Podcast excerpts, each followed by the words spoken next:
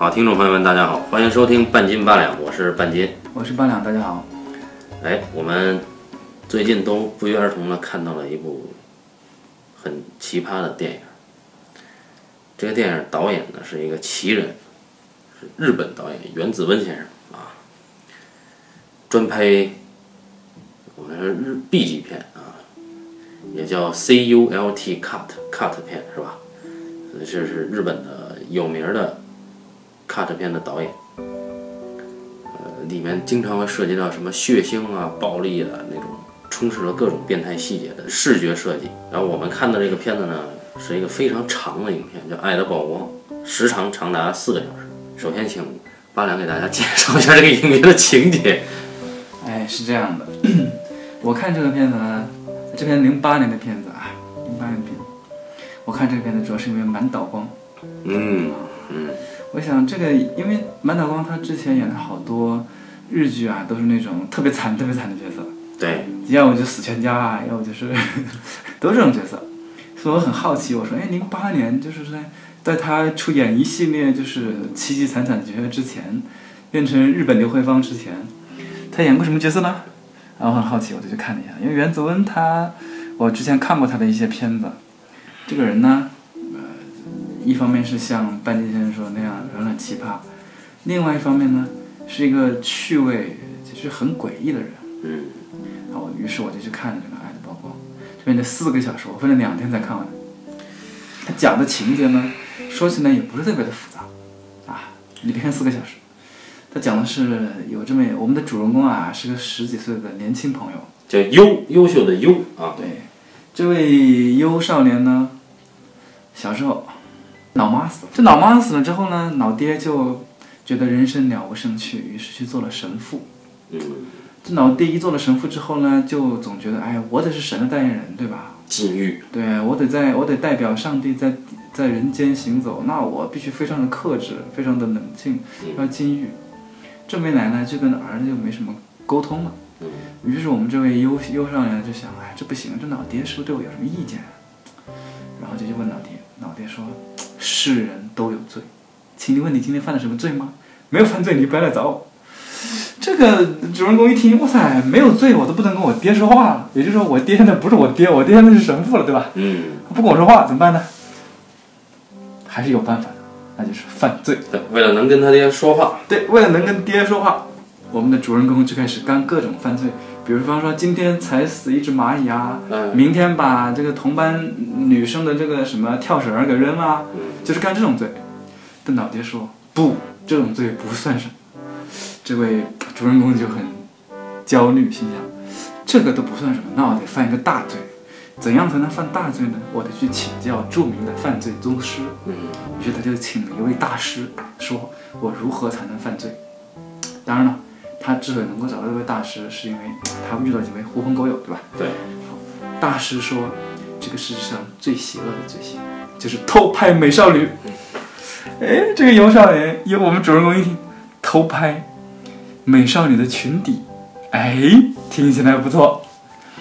于是主人公就苦练偷拍绝技，每天这个在学校里面啊，在教室里面啊，在街道上啊，然后一有机会就拿出了一台闪闪发光的，我忘了是佳能相机还是哪个相机啊？是卡片机就是那，种卡片机嗯，咔嚓咔嚓咔嚓偷拍女生的裙底。那么，我相信我们的这个内地朋友也知道啊，这个日本的女生裙子一向都不是很长嗯，啊，偷拍起来不是很费劲。所以呢，我们这个主人公成了偷门的宗师，对，偷成了一位偷拍大师，拍了很多香艳的偷拍照片。再去跟老爹说，老爹说啊，你居然犯了如此大罪，不行，我要跟你好好说道说道。于是老爹就开始削他，削他，削他，一削削了半个小时。削完，主人公从这个就是那个忏悔室出来的时候，觉得心情舒畅。被老爹削削了一番之后，心情太舒畅了，好久没有跟老爹说这么句话了。不行，我得继续，我得继续这样干，找更多的机会让老爹削我。然后他就不停的干，不停的干，不停的干。你们以为故事就会一直这样吗？不，故事在这个时候发生了转折。啊，原来在那之前啊，这个老爹这个禁欲太久了啊，遇到了一个女施主，呃，失足呃女中年，啊，对对，遇到了一位失足女中年，然后这个中年就把我们的神父给扑倒了。对，这个神父呢，一方面他是个禁欲主义者。但是他呢，被人扑倒之后，他就一发而不可收拾，爱上了这位失足中年。等到这位失足女中年离开之后，他又觉得了无生趣，又开始想念，然后就更加的禁欲。嗯，他就变成了一个矛盾体，一方面就特别特别苛求那位女失足女中年，一方面又特别特别的不想禁欲，这是个矛盾中间，他削他那个整天偷拍的儿子削得更狠，对吧？对，儿子越被削呢就越开心。那我们可以知道，这个时候我们就明白了，这个儿子也就是我们的主人公这个优少年是个变态，神父是个变态，失足女中年毫无疑问的也是个变态。但是呢，在优偷拍的过程中，随着他技艺日臻成熟啊，已经到了出神入化的程度。但是同时呢，优发现自己有一个问题，就是他虽然阅尽女生群体风光对群体风光全部被他收录，但是呢，他发现他已经不能正常的，呃他已经失去了一项正常的生理机能，就是就女孩儿漂亮女孩儿或者不漂亮女孩儿都没办法让他勃起，这个就麻烦大了。也就是说，这哥们儿他失去了男人作为本能的一种能力，他很焦虑，怎么办呢？这个时候，他刚刚又被他老爸削完，他在滂沱大雨的教堂门口遇到了一个神秘的少女组合。这位美少女组合的呃头目，以这个日本的著名演员安藤樱为首。这位安藤樱女士，相信大家还知道啊，她最近在我们之前的一期节目当中也出现过。对，她是《百元之恋》的女主角。啊。然后这个安藤英女士呢，其实她呃神秘呢是有道理的，因为她呢隶属于呃这个影片里面的一个邪教组织，叫做灵啊。这这样一个邪教组织，它是这个邪教组织里的身份地位还比较高的啊，是类似于圣女这样的存在。然后他呢身边总跟着两个跟她穿着一样衣服的女人啊，然后三个人都长发披肩，经常露出一只露出移植笑容，对对对，然后三个人就就跟觉得这个优优先生啊非常有趣，这个安藤英呢好像对优先生有了额外的兴趣，他在不断的偷窥优的世界，在这个过程中呢，优继续的偷拍大爷，但是呢有一天这个优啊跟他的朋友打赌，赌注很无聊啊，就是说谁偷拍的技巧好。拍出来的照片最有艺术表现力，输家就要为赢家办一件事儿。结果优输了，然后赢家就说你要男扮女装在大街上走一圈儿。结果优呢就穿上了，因为他人本人比较苗条，他就穿上了一袭黑裙，戴上了一个黑色的大檐帽，啊，然后戴着假发和一个黑超墨镜，就走上了街头。这个时候。发生了一件惊天动地的事情，啥事情？满岛光出现。哦，我的是吧。当优一身黑超特装出现在街头的时候，无意当中就撞见了他梦中情人。这个梦中情人来历也很独特。这个他这个优小时候从小，因为他没有母亲嘛，他总是记得母亲的话。嗯。那么在他潜意识当中，他觉得是那个教堂中那个圣母像就是母亲的形象。圣母玛利亚。对，圣母玛利亚的形象就是母亲的形象，所以他在那个形象是有一种天生的亲切感。嗯。而在这一天，当他穿上这身黑超女裙，穿在街头的时候，他在街上遇到了一个跟圣玛利亚长得一模一样的姑娘。而很久没有勃起的优，在这一刻有了生理反应。对看到了这个姑娘的时候，而这位姑娘就是我们期待了很久的满岛光小姐。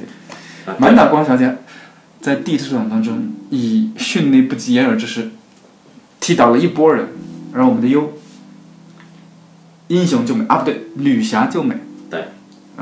和满岛光并肩作战，作战之后，满岛光就爱上了这位女侠。记住，满岛光爱上的是这位黑超女侠，他并不知道那是优。对。满岛光爱上她之后，爱上这位女侠之后，然后他们俩就开始了你侬我侬。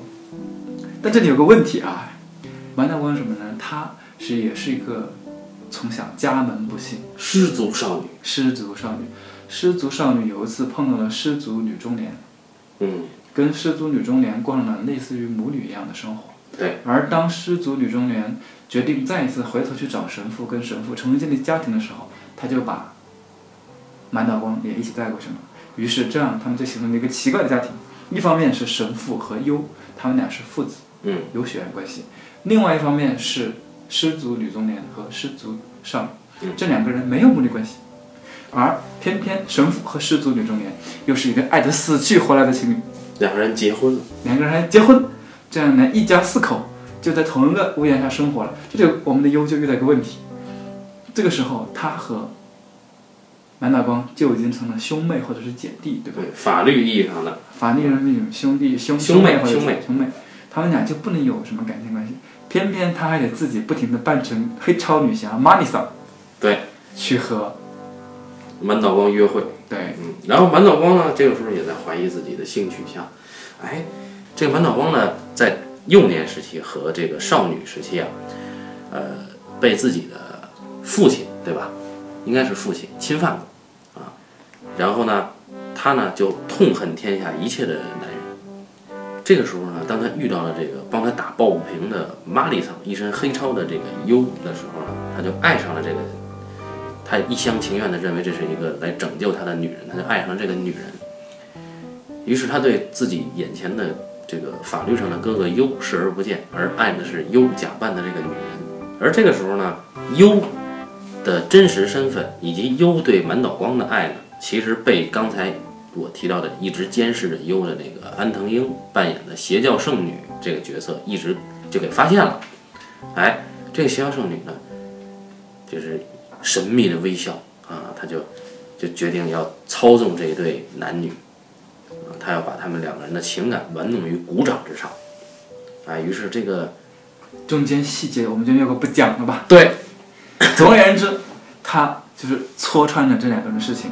他是怎么戳穿的？第一，就是让这个满大光觉得他哥哥侵犯他；嗯第二，让优的黑超女扮装失去了效果。也就是说，安藤樱让的满岛光觉得，哦，真正他爱的人其实是由安藤樱扮演的，而不是由这个优扮演的。对，安藤英告诉满岛光说，其实我才是真正的玛丽桑。因为这样一来，这个我们优的优辛辛苦苦做出来妈娘的形象就被人给掠夺走了。嗯不仅掠夺走了，而且他这一家子人，包括他老爹，包括他的这个失足女中年，就是他的继母，嗯，还有他这个喜欢这个姑娘满岛光，通通都加入了灵教会。哎，这个时候就成了优一个人，优怎么办？优找到他的狐朋狗友，首先偷拍党啊，啊，偷拍党狐朋狗友们，首先打劫，说你什么人都可以不管。这个时候，优已经不管他老爸了，嗯。他觉得我得先把这个满岛光给救出来，嗯。于是他把满岛光救出来了。救出来之后，这个满脑光这个时候已经被灵教会给洗脑了。嗯，这个邪教的魅力是很大的，尽管满脑光被优监禁了好几天，是吧？对，这个又是一出监禁戏码啊！嗯啊，这个监禁好多天之后，这个神秘教会安藤英还是出现了。这一次，他们又把人给拎回去了，还鼓动，还要说服这个我们的优少年加入他们也邪教会。你看啊，你们一家四个人，三个都加入了，你为何不加入呢？于哎，是优终痛极高潮就要到来了。为了拯救失足泥足深陷的满岛光，优决定假扮呃，就是伪装成自己也被洗脑啊，加入教会，通过重重考验，不断的接近这个满岛光。终于，优的计划一步一步实现，在最后的时刻，优扛着炸弹到了灵教会的总部，他带了把武士刀是吗？哎，还带了把武士刀。当然，呃，他好像还是穿着玛丽桑的衣服出现了，啊，然后他把灵教会的总部炸毁，然后同时呢，杀了一片人。血洗灵教会，血洗邪教教主，啊，然后闯进去，呃，要去把这个满岛光给救走。那这个时候呢，这个安藤英呢也也死了，嗯，但是呢，他一去不要紧，这个宗教啊彻底被这个幽捣毁了之后呢，这个满岛光呢就崩溃了，啊，就觉得一切都了无生趣。你看满岛光那个时候，家庭没了，嗯信仰没了，爱人也没了，满岛光就想 game over。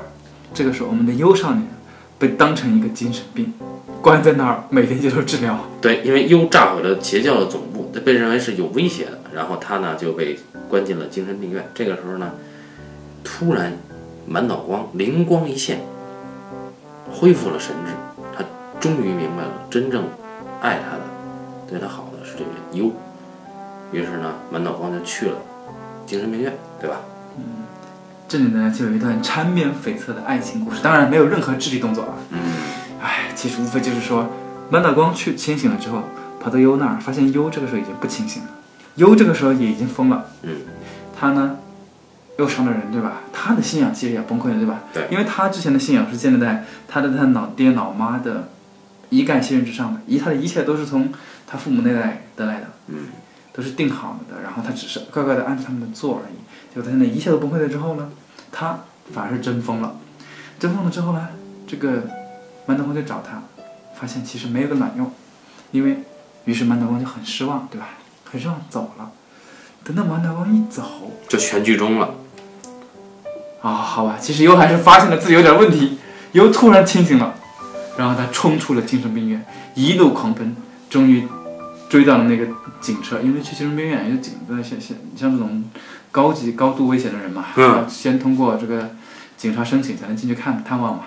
然后载着满脑光的这辆警车缓缓的离开精神病院的时候呢，这个我们的优终于冲出来了。发疯的追上了这辆这个故事有了一个类似于扒手那样最后两情相悦的结局，虽然他们俩彼此都没有真正的两情相悦，但至少他们都得到了救赎，对吧？对，然后魔性的音乐响起，啊，影片结束。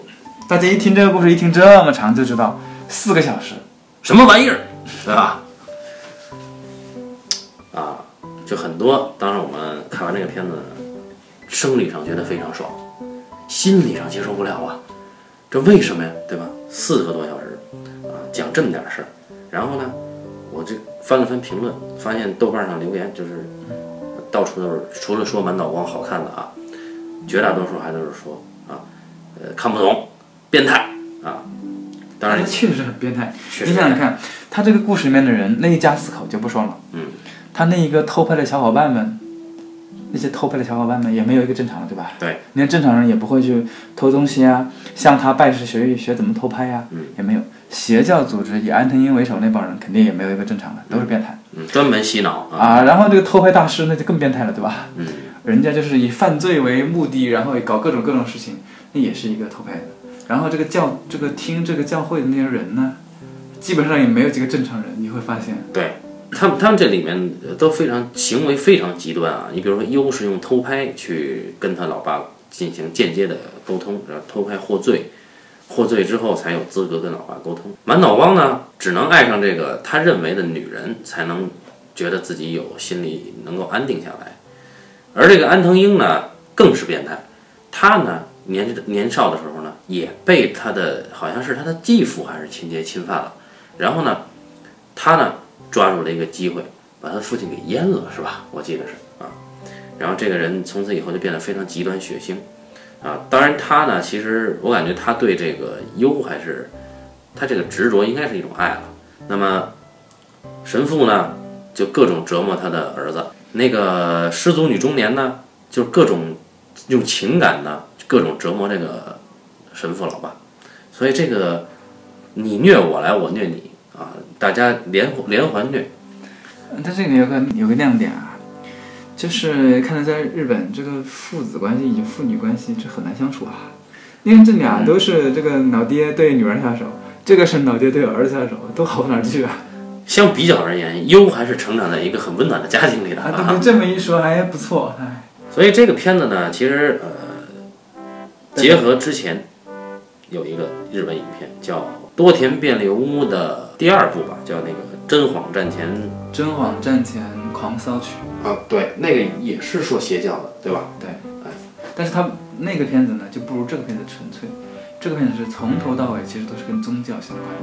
而且这个片子是用感官刺激的方式来表现宗教的极端，以及人们信仰扭曲之后的极端，那实在是就是让人从感官层次上升到意识反思层次。所以这个片子应该是我看过的原子温最猛的一个影片了。它这个片子真正讲的东西是很高级，对吧？照这么说的话，你想，呃，我们为什么说它是从头到尾是用宗教联系起来的？因为这片子一开场就是宗教音乐和教堂里边，对吧？嗯，就在教堂里面，他妈是个虔诚的信徒，嗯然后父亲呢一开始并不是信徒，嗯，对吧？一开一开始呢，可能也信吧，但是并不是说跟神职有关，后来才决定说，那我要去做神父，啊，我要我要把我所有的都奉献给信仰，那就是宗教。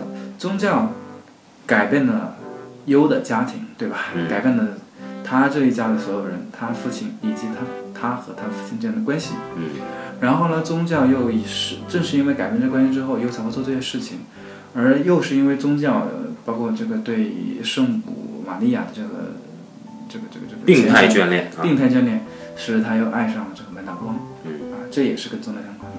而后来满打光他之所以失去满打光呢，又是因为邪教的原因，嗯。他失去了满打光，后来满打光又信了邪教，一开始被卷入邪教，或者是信了邪教，然后最后他去精神病院也是也还是因为宗教，对吧？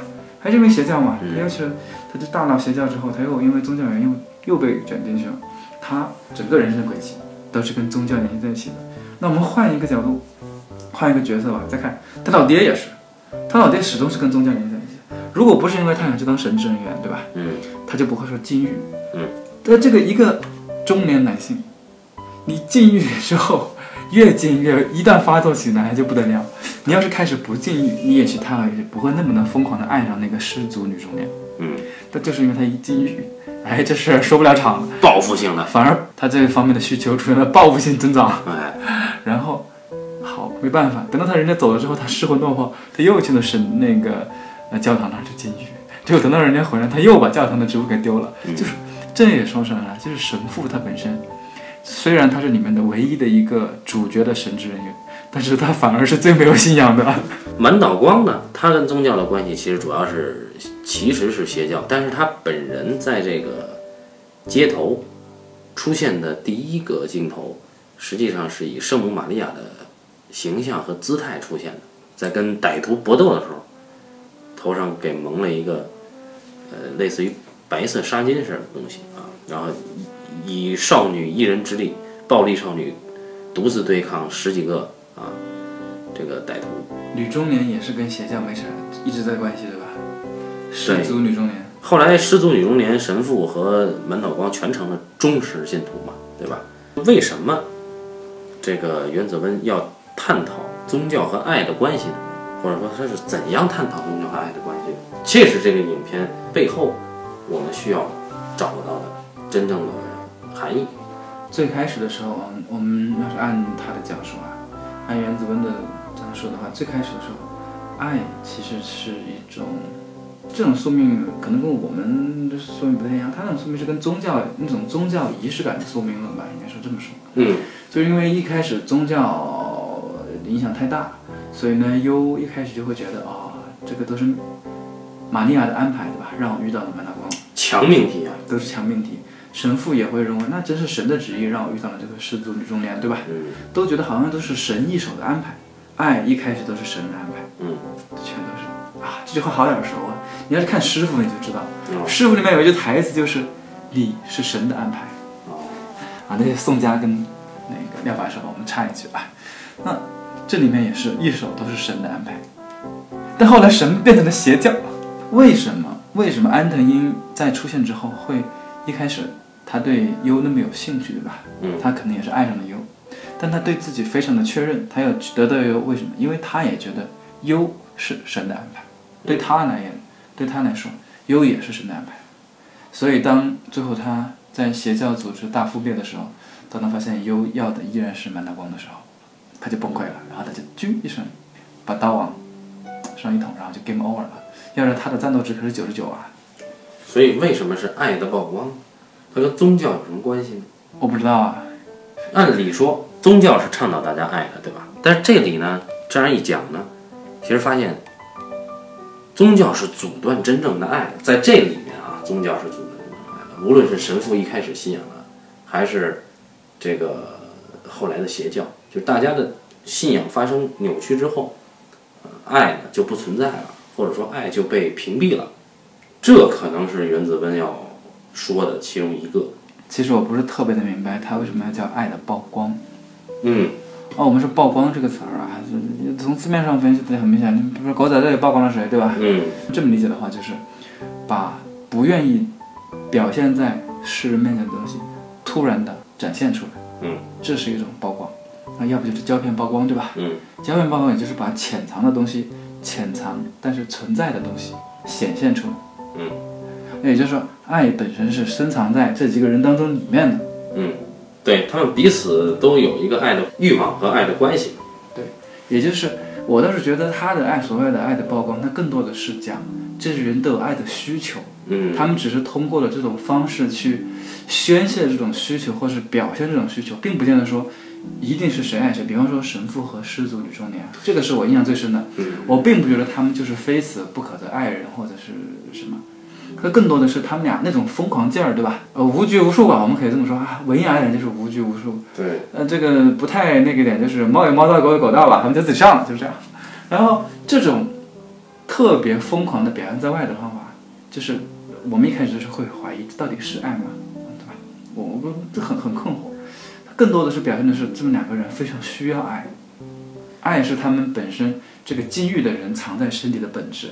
你想这几个人，从我们常规的角度上来，觉得他们应该是不配获得爱情的。一个失足女中年，你有什么资格去获得爱情？呃，获得爱情还是配的啊，没有人人生而平等。啊，我是说从从从从我们，我觉得是这样，他们其实是每一个人啊都缺爱，但是他们都潜藏着有这个需求。对，因因为他们急缺这个爱情嘛，所以他们爱对他们来说是需求品嘛，但是他们都找不到，而且他们分别以最不正当的或者说最极端扭曲的方式去爱，比如说优对他老爸的爱，实际上他要想跟他老爸沟通交流，他是通过犯罪的方式，这就是扭曲的一种表现啊。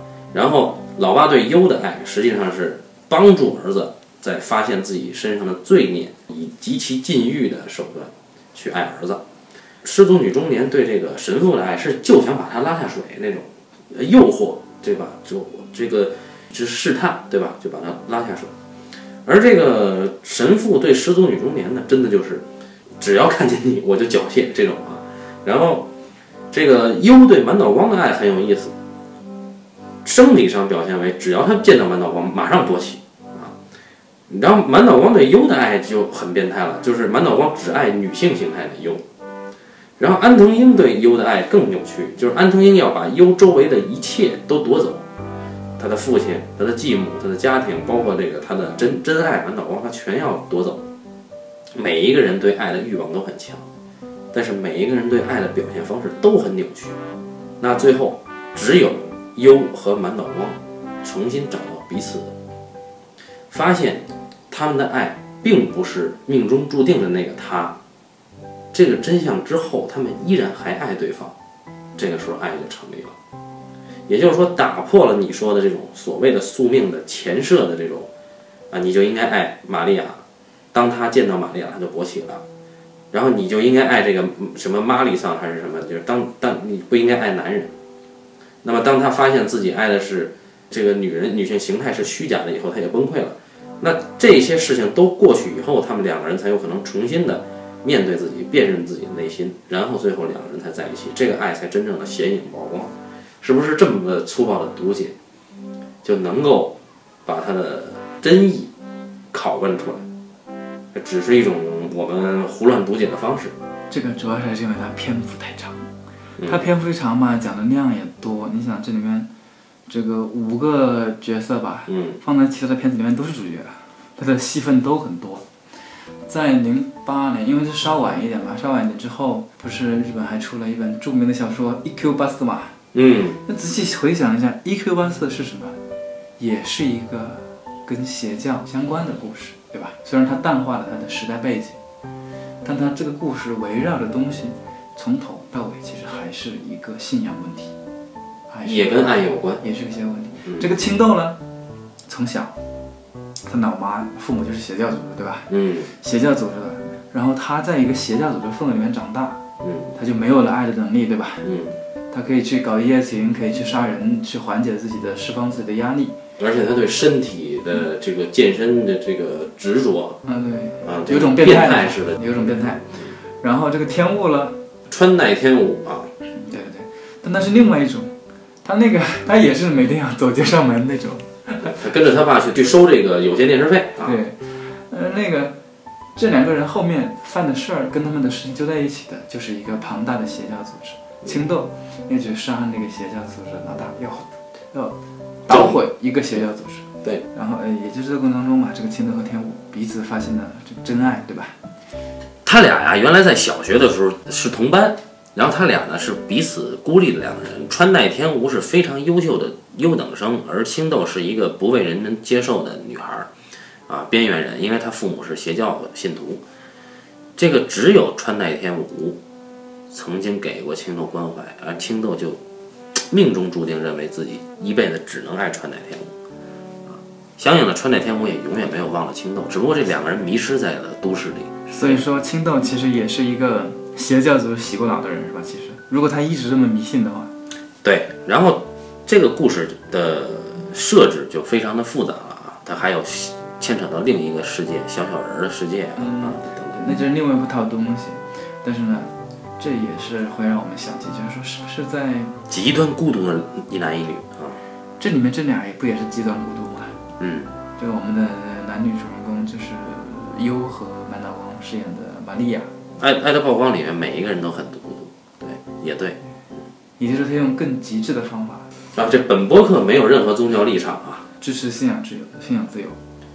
那么这个《爱的曝光》可以说是用最极端的手段去把宗教与爱，或者说信仰与爱之间的悖论性的矛盾给揭示了一下。它主要是表现的都是变态嘛，对吧？嗯，你要说宗教和孤独的人乡村不是啊，对呀、侦探对侦探是虚无信仰和真正的爱之间的一个较量，但是侦探的结尾太光明。我真的那个结果就是个假结尾。总之呢，这一期的播客呢，其实大半篇幅都在向大家简述剧情。这个是其实我们是很推荐大家去看看这个里面的，虽然四个小时听起来很长，但大家可以把它当成一个短剧看。在此之前，我还没有见到哪个影片能把这个波罗莱舞曲用的这么猛，就是大家可以去看一看，呃也可以去感受一下。就是我觉得原子温这个人脑子一定有问题啊，很疯狂、很疯狂的一个人，这玩意儿还还集多产，一年能拍个三四部是吧？对，嗯那今年有四部片子，今年的新宿天鹅是新宿还是新秀啊？呃，我还是推挺推荐你去看一看的。啊他用拍日本战国时代的这个方式，把这个皮条客嘛，把皮条客的势力范围讲了一下啊，然后是一个类似于秀吉一样的一个天真的人啊，想要就是把过去的皮条客的规则改变。后来他遇遇上了信长，是吗？对对对，是这样的一个故事，非常有意思，也很有内涵。那么就推荐大家去看一看原子温的电影啊，然后去享受一下视听双重刺激啊。那就感谢大家收听这一期的半斤八两，嗯，再见。再见。